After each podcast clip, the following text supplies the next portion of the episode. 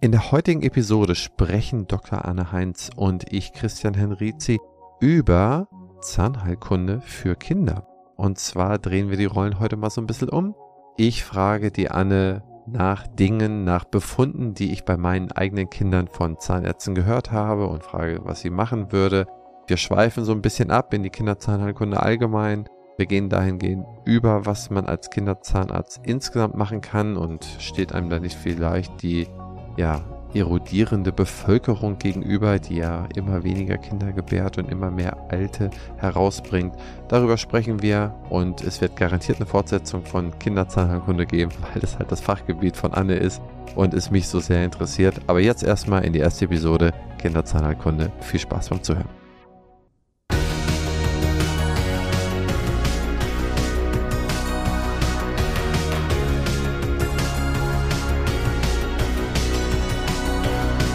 Partner dieses Podcasts ist die Bludenta GmbH mit dem Flash Zahnaufhellungssystem.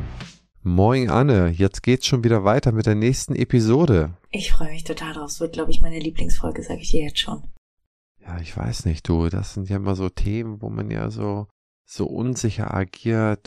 Du weißt ja, ich habe ja hier so eine ganze Horde von Bengels und man weiß ja auch nie genau, was man mit denen da machen soll und jetzt die, die älteste Tochter, die ist jetzt zwölf, die hat dann so einen verdrehten Zahn und da weiß ich auch nicht, ab wann soll ich da eine Spange rein tun und dies und das. Also ich habe zur Kinderzahnheilkunde so viele Fragen und irgendwie, ja, würde ich die gerne mal so ein bisschen loswerden und vielleicht kannst du mir ja heute helfen. Das ist der Moment, in dem ich meinen großen Auftritt habe und mal richtig mit Wissen prahlen kann.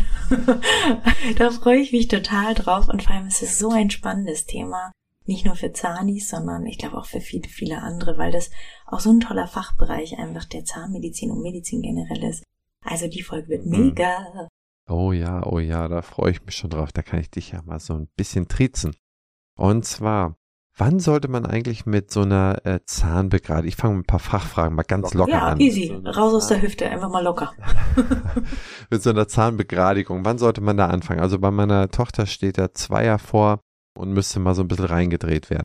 Sie ist zwölf, ab wann sollte man das machen? Damit ähm, startest du im Prinzip schon direkt in einen Krieg, der zwischen Kinderzahnärzten und Kieferorthopäden ein bisschen herrscht. Die Kieferorthopäden, die ja per se fachlich kompetenter sind, was die, die Kieferorthopädie angeht, ne, die Fachzahnärzte Master, sind viel, viel lieber dazu bereit, die Frühbehandlung nur in bestimmten Fällen, ich sage auch gleich welchen, lieber kurz zu halten, also eher sogar bei Klasse 2 Patienten zu sagen, Mensch, da warten wir mal und wir machen später die feste Zahnspange. Und wir Kinderzahnärzte haben aber relativ häufig eine große Klappe und sagen, ah nee, wir wollen schon früh anfangen und vielleicht schaffen wir es ja damit sogar die feste Zahnspange zu vermeiden. Und das ist wirklich ein Disput, der zwischen Kinderzahnärzten und Kieferorthopäden in manchen Fällen herrscht. Wenn man Glück hat, hat man eine tolle Kieferorthopädin, die einem einfach sagt, du pass mal auf, die und die Fälle, die brauche ich ab dann die schickst du mir rüber und wenn deine Tochter einfach nur einen kleinen verdrehten Zahn hat, dann würde ich sagen, warte bitte ab. Das macht man später mit der festen Zahnspange, wenn es denn nötig ist. Man kann aber vorher mhm. auch schon überlegen, und da, wie gesagt, bin ich vielleicht manchmal so ein bisschen die Ökotante, warum hat die denn verdrehten Zahn? Hat die vielleicht einen Platzmangel? Drückt da hinten vielleicht irgendein Zahn und warum hat die einen Platzmangel? Und wenn man den, diesen Platzmangel vielleicht schon mit sechs oder sieben auflöst, vielleicht brauchst du dann später die Feste nicht mehr. Nur das kann man halt, und da bin ich mir sehr sicher, nie versprechen. Also in dem Moment, wo man frühzeitig eine Behandlung startet, und in vielen Fällen machen das die Kinderzahnärzte, kann man nie versprechen, dass dann später die feste Zahnspange nicht nötig wird. Aber ich glaube, dass die Kinderzahnheilkunde viel interessanter ist als der Ruf, den sie hat und auch viel wirtschaftlich interessanter, viel biologisch interessanter und auch intellektuell interessanter als viele glauben, weil viele Praxisinhaber das an ihre Assistenzärzte abgeben, weil sie selber keinen Bock drauf haben. Und ganz, mhm. ganz oft wird das so stiefmütterlich behandelt, wenn man sagt, ach, da verdient man eh kein Geld mit und ach, das ist alles scheiße und ach, die Kinder schreien die ganze Zeit das Wartezimmer nur zusammen. Aber das ist eine, eine Planungsgeschichte und unser beider Freund Stefan Helger baut ja jetzt gerade die große Praxis in NRW und ich habe auch zu ihm gesagt, das ist ganz wichtig, bau dir eine große Kids-Abteilung. Das wird dir so viel Freude bereiten, das bringt nicht nur Leben in die Bude, mhm sondern es wird dir auch Freude bereiten, weil es so ein toller, skalierbarer Fachbereich der, mhm. der Zahnmedizin ist. Und du bekommst halt da auch wirklich Zahnärzte, die menschlich auch ganz oft einfach super süß sind. Also ich weiß nicht, ob du diese Witze kennst, aber wenn du so einen Oralchirurgen hast, die sind ja meistens so ein bisschen robuster, sage ich jetzt mal, ne? Dann die Ästheten, die sind halt vielleicht so ein bisschen oh, speziellere Typen. Also es ist jetzt absolut Stereotypisierung. Aber so eine Kinderzahnärztin ist halt meistens irgendwie so eine liebe Mutti. Und die bringt halt Kuchen zur Mittagspause mit. Und ich glaube, so jemanden hat man immer ganz gerne im Team. Was hat dich eigentlich dazu gebracht, Kinderzahnheilkunde zu machen und nicht Paro oder Implantologie oder vielleicht auch irgendwas ganz anderes. Ich wollte ja immer Bundeskanzlerin werden oder Superstar. Und dann hat sich das ergeben doch, dass ich ähm, Zahnmedizin studiert habe und dann bin ich in eine Praxis gekommen bei meinem damaligen Ex-Mann. Und der war ein ganz toller Implantologe, Parodontologe und hat Ästhetik und Funktion gemacht. Und seine Ex-Frau hatte vorher die Kinder in der Praxis übernommen.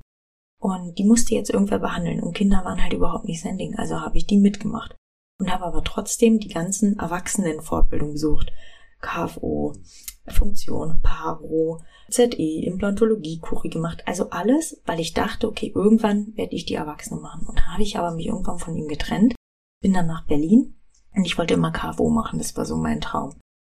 Und dann war eine Stelle frei im Q64 als Kinderzahnärztin. Und ich hatte halt nicht den Fachzahnarzt KFO. Also habe ich mir nicht zugetraut, mich da irgendwie in der KFO schon zu bewerben. Dachte, ja, Kinderzahnärztin kann ich ja die Frühbehandlung machen. Bin hingekommen, und da habe ich dann mich fortgebildet in der Kinderzahnheilkunde und habe im Prinzip einfach die Sachen aus der Erwachsenenzahnheilkunde, wie mache ich eine schöne ästhetische Füllung, komplett auf die Kinderzahnheilkunde umgemünzt und war da irgendwie die erste, die mit Kofferdamm angefangen hat und die halt wirklich irgendwie drei Farbentechnik gemacht hat im Frontzahnbereich. Und da habe ich richtig gemerkt, oh, wie toll ist das denn? Und das hört sich jetzt ganz blöd an, was ich sage, aber es ist die absolute Wahrheit.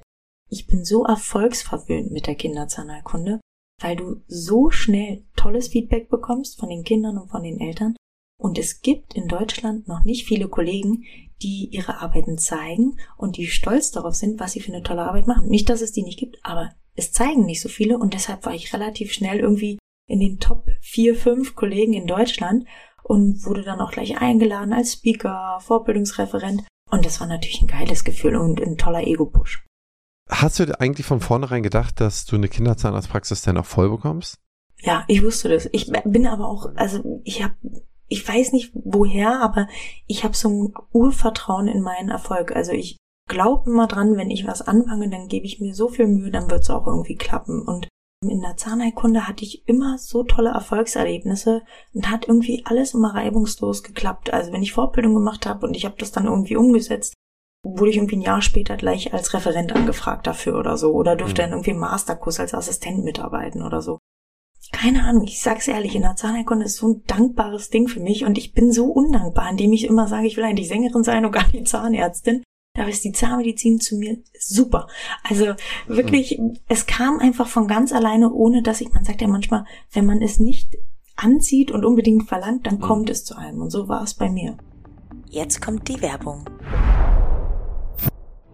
Mensch, Anne, was hat dich diese Woche geflasht? Erzähl mal. Ach, so ziemlich vieles. Aber weißt du, was ich ganz besonders toll fand? Wir haben den Partner für unseren tollen Podcast gefunden. Und wer ist das, Christian? Das ist die Blue Denta GmbH mit dem Flash Zahnaufhellungssystem, mit dem Straight Zahnbegradigungssystem und dem Sachs Weißer Shop. Liebe Anne, hast du von denen schon mal was gehört? Habe ich und ich bin total glücklich, denn auch wir haben in unserer Praxis das Flash Bleaching System etablieren können und die Patienten lieben es.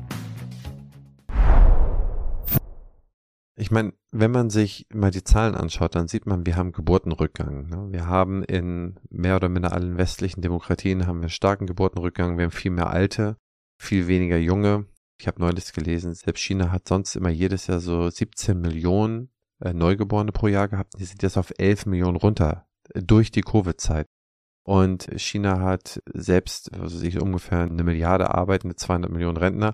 Die haben in einigen Jahren nur noch 600 und 500 Millionen Arbeitende und die gleiche Zahl an Renten. Also ähnliches Problem wie hier. Das heißt, wenn man sich die Zahlen so weltweit anschaut und insbesondere Deutschland, würde man doch sagen, ich mache Alterszahnheilkunde und kenne Kinderzahnheilkunde, denn irgendwann habe ich keine Kunden mehr. Das würde man doch denken, wenn man jetzt mal so rangeht. So würde ich das nicht sehen, denn ich sage ja so, ich probiere meine Patienten so vorzubehandeln, dass sie ab dem 12. Lebensjahr oder ab dem 14. spätestens nur noch Prophylaxe brauchen und da dürfen sie bleiben. Hm. Also ich sag, ich behandle vom ersten bis zum letzten Zahn und schicke sie ja nicht zum Hauszahnarzt. Wenn sie irgendwann gehen mit zu den Eltern, dann ist das für mich fein. Aber ich merke jetzt, wir haben Kinder, die sind 14, die normalerweise zum Hauszahnarzt gehen und die bleiben bei uns, kommen zur Prophylaxe und sind nur noch zur Kontrolle da. Und die dürfen bleiben. Und so bauen wir es jetzt gerade auch weiter aus, dieses Konzept. Und das halte ich für total smart. Also Eine reine Kinderzahnheilkunde und sich total zu verschließen gegen Kieferorthopädie und Erwachsenenzahnheilkunde kann man machen, wird mit Sicherheit im ländlichen Raum klappen und wenn man ein tolles Konzept hat, auch in der Stadt. Aber allein in Berlin mittlerweile, ich kann es an zwei, drei Händen nicht mehr absehen, wie viele Kinderzahnarztpraxen wir haben. Und ich weiß auch, dass da die Praxen Probleme haben, die Terminkalender vollzukriegen. Es gibt okay, einfach immer okay. mehr, die auch wirklich Gas geben auf Instagram und TikTok und es ist nun mal eine Plattform für Kinder und Jugendliche. Auch die Eltern mittlerweile sind da unterwegs.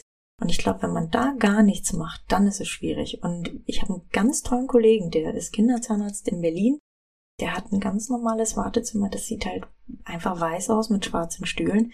Der macht gar keine Werbung, der hat keine Instagram-Page und der ist froh, wenn der in der Woche irgendwie 20 Patienten hat, was halt überhaupt nicht reicht, um wirtschaftlich zu arbeiten. Der ist jetzt im ersten Jahr. Also, ne, liebe Grüße an den, der weiß bestimmt, der hört auch bestimmt zu, wer gemeint ist, aber ich glaube, für Kinderzahnheilkunde gibt es einfach mittlerweile eine relativ hohe Konkurrenz in den Ballungszentren. Auf dem Land ist es eine ganz tolle Möglichkeit und sollte man unbedingt in Betracht ziehen, mit ins Praxiskonzept zu integrieren. Ja, dafür kann ich auch Werbung machen. Kommt nach Schleswig-Holstein. Ich habe sehr, sehr lange auf Termine gewartet. Obwohl ich wirklich jeden Zahnarzt hier kenne. Also man muss da sehr lange warten. Aber ein Punkt dazu, und dann will ich noch zwei, drei fachliche Fragen stellen. Ach Mensch, ich glaube, das könnten wir eine Stundenfolge draus machen. Gehen wir nochmal zur Kinderzahnheilkunde. Und zwar, Instagram fängt ja eigentlich erst später an, zu 16, 18. TikTok vielleicht ein bisschen früher, aber auch so in dem Bereich. Du müsstest eigentlich ins Kinderzimmer und dann im Kinderzimmer ist die Tony-Box. Du müsstest doch eigentlich mal so ein Kreativ-Tony besprechen, beziehungsweise du müsstest doch mal dort in, ich weiß nicht, Schwäbisch Gmünd oder so sitzen die, glaube ich müsstest du doch denen mal einen Vorschlag machen, dass du so als Dentylin Zahnfee irgendwie so etwas dann besprichst. Geile Idee. Das wäre doch ein Schreibe Hammer, ich mir oder? auf. Es gibt einen Künstler, der heißt Serafinale, der hat so ein Kinderprojekt auch gestartet, so ein Kinderalbum gemacht, irgendwie auch mit Zahnputz-Songs. Und mit dem habe ich jetzt schon ein Date, aber man darf ja immer nicht über ungelegte Eier reden, ich mache es einfach trotzdem. Ja. Und da wollten wir diesen Zahnputz-Song auch nochmal aufnehmen mit mir und den dann sozusagen als äh, Digger heißt dieses Nilpferd und äh, Anne der Zahnputzsong nochmal rausbringen. Da freue ich mich auch drauf. Aber die Sachen sind auf jeden Fall geplant und ich habe ganz großes Glück, dass ich meine Frieda habe, die mir in der Praxisarbeit abnimmt, damit ich auch so eine Projekte machen kann. Wenn ich 40 mhm. Stunden am Stuhl stünde, hätte ich den Kopf dafür nicht mehr. Das muss ich auch ehrlich sagen. Nee, das kann ich mir vorstellen. Aber wenn ihr dann viel mehr Bewusstsein schon in die Kinderzimmer reinbringt, dass man sehr, sehr früh schon mal den Kinderzahnarzt konsultiert, dann wäre ja allen Kinderzahnärzten in Deutschland geholfen. Das meine ich ja damit. Und äh, die Tony-Box steht in 4,1 Millionen Kinderzimmern, also da erreicht ihr schon eine ganze Menge. Ich werde wieder fachlich, liebe Anne. Und zwar eine andere Tochter von mir, die hat, das haben sie jetzt in der Röntgenaufnahme festgestellt, die ist neun, äh, die hat keinen zweiten Zahn, sondern ein oder zwei auf beiden Seiten ist der, der Vierer, glaube ich, oder der Fünfer, ist ein Milchzahn und darunter kommt kein weiterer Zahn. Was sollte man da machen? Was würdest du da vorschlagen? So lange wie möglich den Milchzahn erhalten. Wir haben Patienten, die sind bis zum 30. Lebensjahr mit dem Milchzahn unterwegs und auch länger, also der ist immer noch drin. Das würde ich unbedingt machen. Wovon ich abraten möchte, ist frühzeitig die Milchzähne zu ziehen, wenn es nicht wirklich eine kieferorthopädische Indikation gibt und die Lücken zu schließen, denn jeder Zahn hat in seiner Form und in seiner Zahnstellung auch eine Funktion und gerade die Vierer im Oberkiefer haben einen retrosiven Schutz. Also die verhindern, dass der Unterkiefer nach hinten rutscht. Und wenn wir die einfach ziehen, was ja auch im Rahmen einer Prämolarextraktion in der Vergangenheit sehr häufig gemacht wurde, manche Kollegen auch heute noch sehr häufig machen, dann haben wir oft dieses Patientenklientel später beim CMD-Spezialisten sitzen. Und das möchte ich gern vermeiden, natürlich auch für deine Tochter. Deshalb Bitte die Milchzähne drin lassen, so gut wie möglich pflegen und später kann man die auch ohne Probleme von der Okklusion so umbauen wie in einem bleibenden Vierer. Das ist gar kein Problem. Ja, cool. Vielen Dank. Gleich die nächste Frage. Und zwar durch einen Sturz ist die Entwicklung der Frontzähne so ein bisschen ineinander gegangen. Das heißt, die stehen so ein bisschen äh, so. Invertiert so. Ja, genau. Zueinander. Wie würdest du diese Zähne sozusagen wieder in Reihe bringen? Wie alt ist denn das Kind? Die ist neun.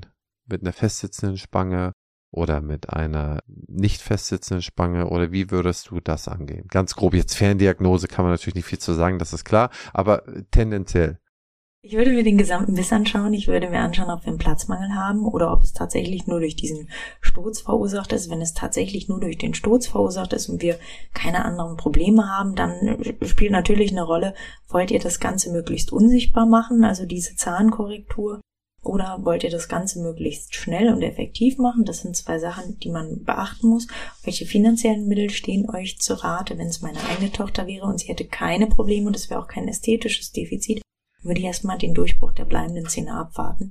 Und dann, mhm. wenn alle bleibenden Zähne da sind, würde ich mir anschauen, haben wir vielleicht noch eine andere Bisskorrektur durchzuführen, mhm. ist irgendwas anderes noch zu machen, andere Rotation und würde das dann in einem Abwasch machen und nicht jetzt mit neun Jahren. Denn da müssen wir immer schön dran denken, Solange sich die Wurzeln im Wachstum befinden, das kann auch noch mit neun sein, möchten wir eigentlich nicht die Zähne bewegen, weil wir sonst riskieren, dass die Wurzeln resorbieren. Das würde ich für deine Tochter ganz ungern äh, riskieren, nur damit wir eine ästhetische Korrektur hinbekommen.